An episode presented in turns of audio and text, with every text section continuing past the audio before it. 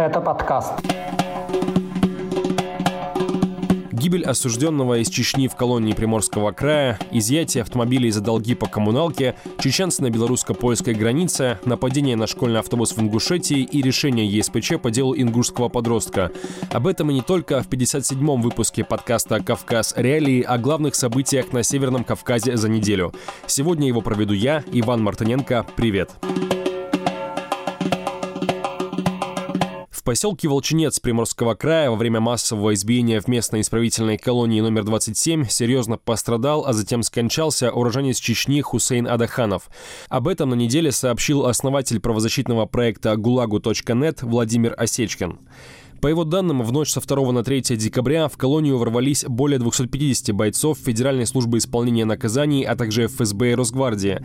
Чтобы был понятен масштаб спецоперации, к исправительному учреждению бойцов доставляли на 16 грузовиках.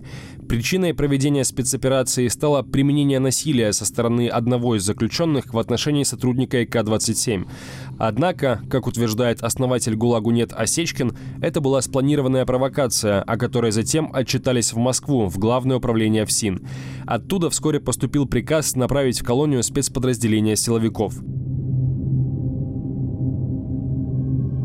На время штурма в исправительном учреждении отключили камеры, утверждает Осечкин. Всего в результате применения светошумовых гранат, электрошокеров и резиновых дубинок пострадали и были избиты более 150 человек. Как минимум 16 осужденных получили тяжелые травмы.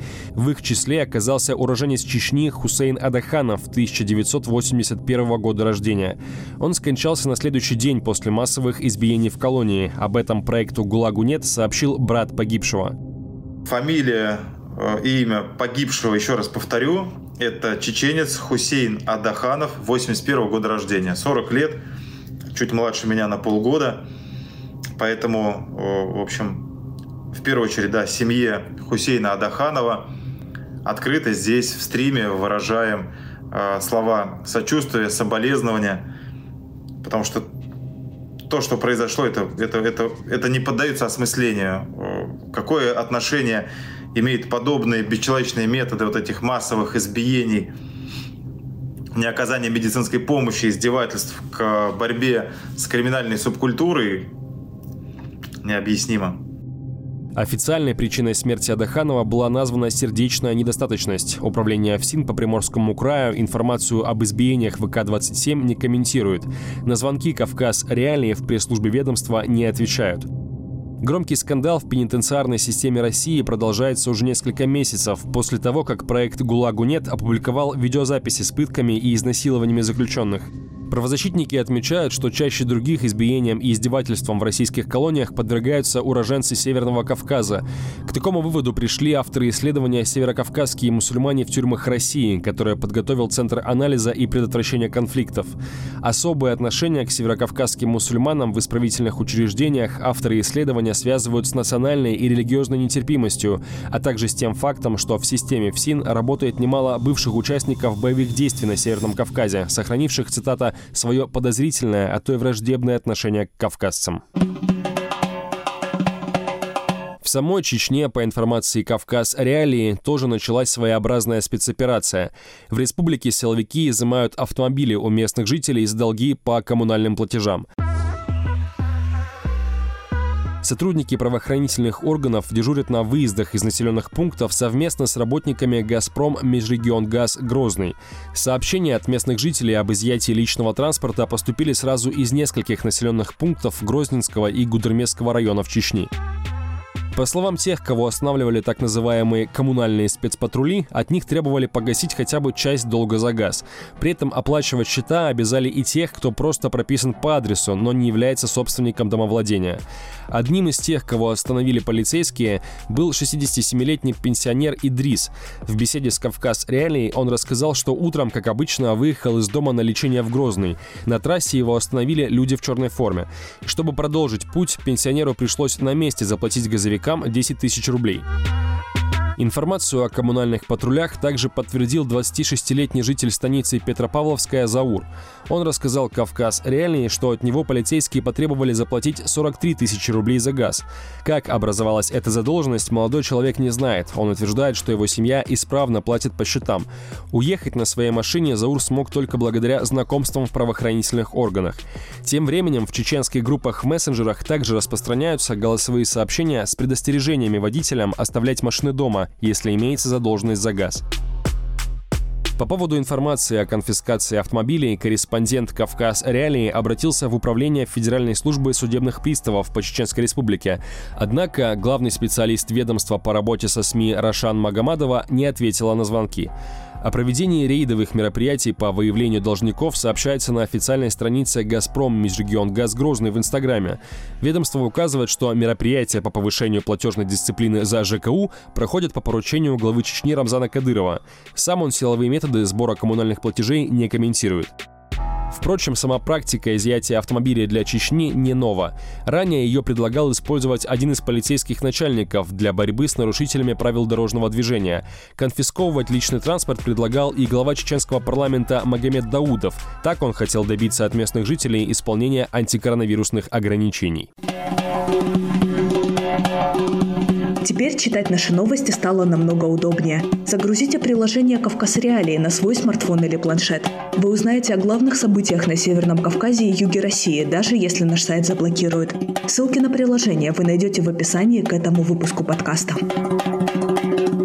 Следующая новость тоже касается Чечни. Выходцы из республики на этой неделе пытались прорваться через белорусско-польскую границу, где уже несколько месяцев продолжается миграционный кризис. Как заявила представитель пограничной службы Польши, речь идет о группе из 30 человек, в составе которой были в основном граждане Ирака, но также граждане России, цитата, чеченской национальности. По данным польских властей, 6-7 декабря эти люди дважды пытались незаконно пересечь границу на охраняемом участке. Им помогали сотрудники белорусских спецслужб, которые слепили польских пограничников лазерами и фонарями. В обоих случаях нарушители были задержаны и возвращены на территорию Беларуси. Ранее Александр Лукашенко в интервью российскому государственному агентству РИА Новости заявил, что россияне, в том числе выходцы из Чечни, являются проводниками мигрантов из стран Ближнего Востока. Они якобы доставляют их из Минска на границу с Польшей и обещают помочь ее преодолеть. Лукашенко добавил, что за это с мигрантов берут деньги по 3-4 тысячи долларов с каждого. Ни Москва, ни грозные заявления об участии чеченцев в миграционном кризисе не комментируют. Тем временем Европейский суд по правам человека 6 декабря запретил высылать обратно на территорию Беларуси тех мигрантов, которые уже попали в Польшу, пусть даже незаконно. Напомню, страны Евросоюза обвиняют Лукашенко в организации миграционного кризиса. Ситуация на границе Беларуси и Польши обострилась месяц назад. К декабрю количество беженцев уменьшилось, стихийные лагеря исчезли, белорусские власти разместили часть мигрантов в логистическом центре. Около тысячи приехавших покинули Беларусь, вылетев обратно в Ирак. В ноябре прокуратура Польши обвинила двух нелегально находившихся в стране уроженцев Чечни в организации подпольной миграции выходцев с Ближнего Востока. Согласно официальной информации, подозреваемые действовали совместно с гражданином Украины. Добавлю, что еще несколько лет назад через Беларусь в Польшу и другие страны Евросоюза пытались бежать сами чеченцы. Этим маршрутом успели воспользоваться сотни семей. Ситуация изменилась с началом пандемии коронавируса, когда европейские страны закрыли свои границы для большинства иностранных граждан и ограничили прием беженцев.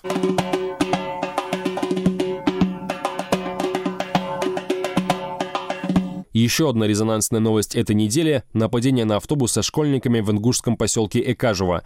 Инцидент произошел 7 декабря. Неизвестные на двух автомобилях перегородили дорогу и начали стрелять из травматического оружия по микроавтобусу. После этого нападавшие вытащили и избили битами водителя автобуса, 32-летнего местного жителя. Никто из школьников не пострадал. На данный момент есть две версии произошедшего. Согласно одной из них, у водителя автобуса был давний земельный конфликт с влиятельным в Ингушетии братством баталхаджинцев. Это полукриминальное религиозное сообщество, члены которого считают себя последователями ингушского духовного наставника Баталхаджи Билхароева, который жил на рубеже 19-20 веков. Современными членами баталхаджинцев, по данным СМИ, являются в том числе влиятельные чиновники в Ингушетии и сотрудники правоохранительных органов. По другой версии, пострадавший водитель автобуса за день до того, как его избили, вместе с баталхаджинцами сам напал на 70-летнего пенсионера, и тоже из-за земельного конфликта. За это ему якобы и мстили родственники пожилого мужчины. Так или иначе, разборки на дорогах, да еще и на глазах у школьников, уже привлекли внимание федерального центра. Ход расследования взял под личный контроль глава Следственного комитета России Александр Бастрыкин.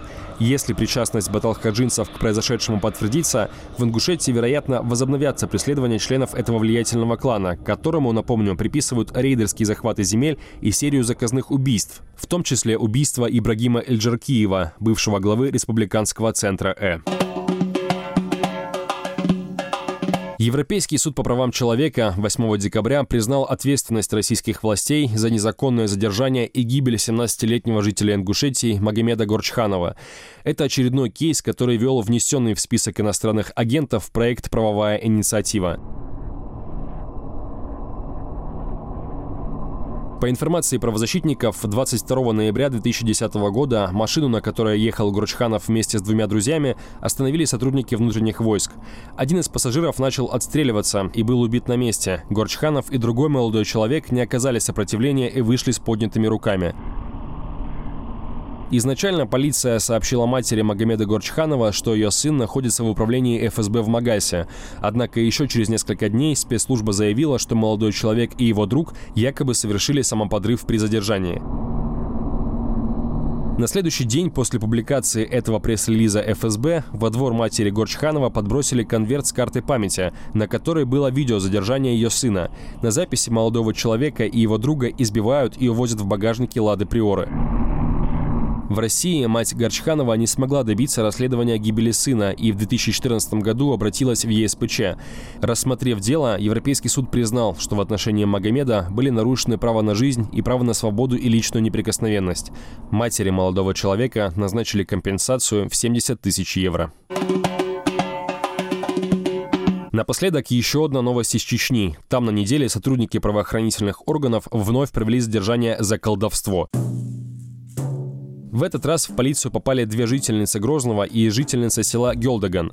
Сюжет, в котором силовики и руководитель Центра исламской медицины Адам Ильжуркаев отчитывают подозреваемых в оккультизме, показал телеканал ЧГТРК «Грозный».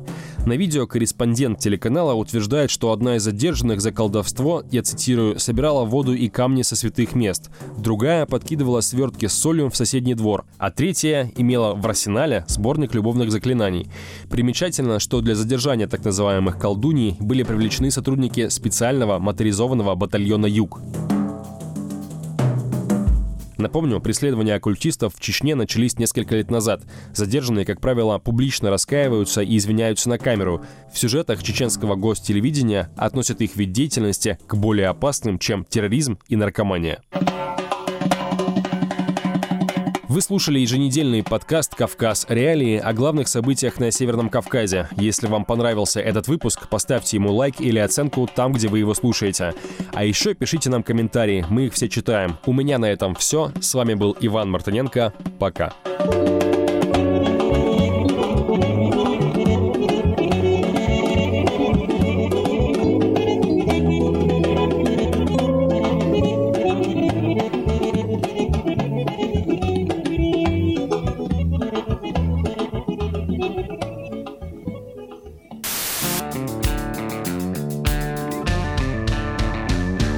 Студия подкастов «Радио Свобода». Человек имеет право. Время свободы. Американские вопросы. Кавказ подкаст. Атлас мира. Цитаты свободы. Скучно не будет. Слушай на всех подкаст-платформах. Просто надень наушники. Подкасты «Радио Свобода».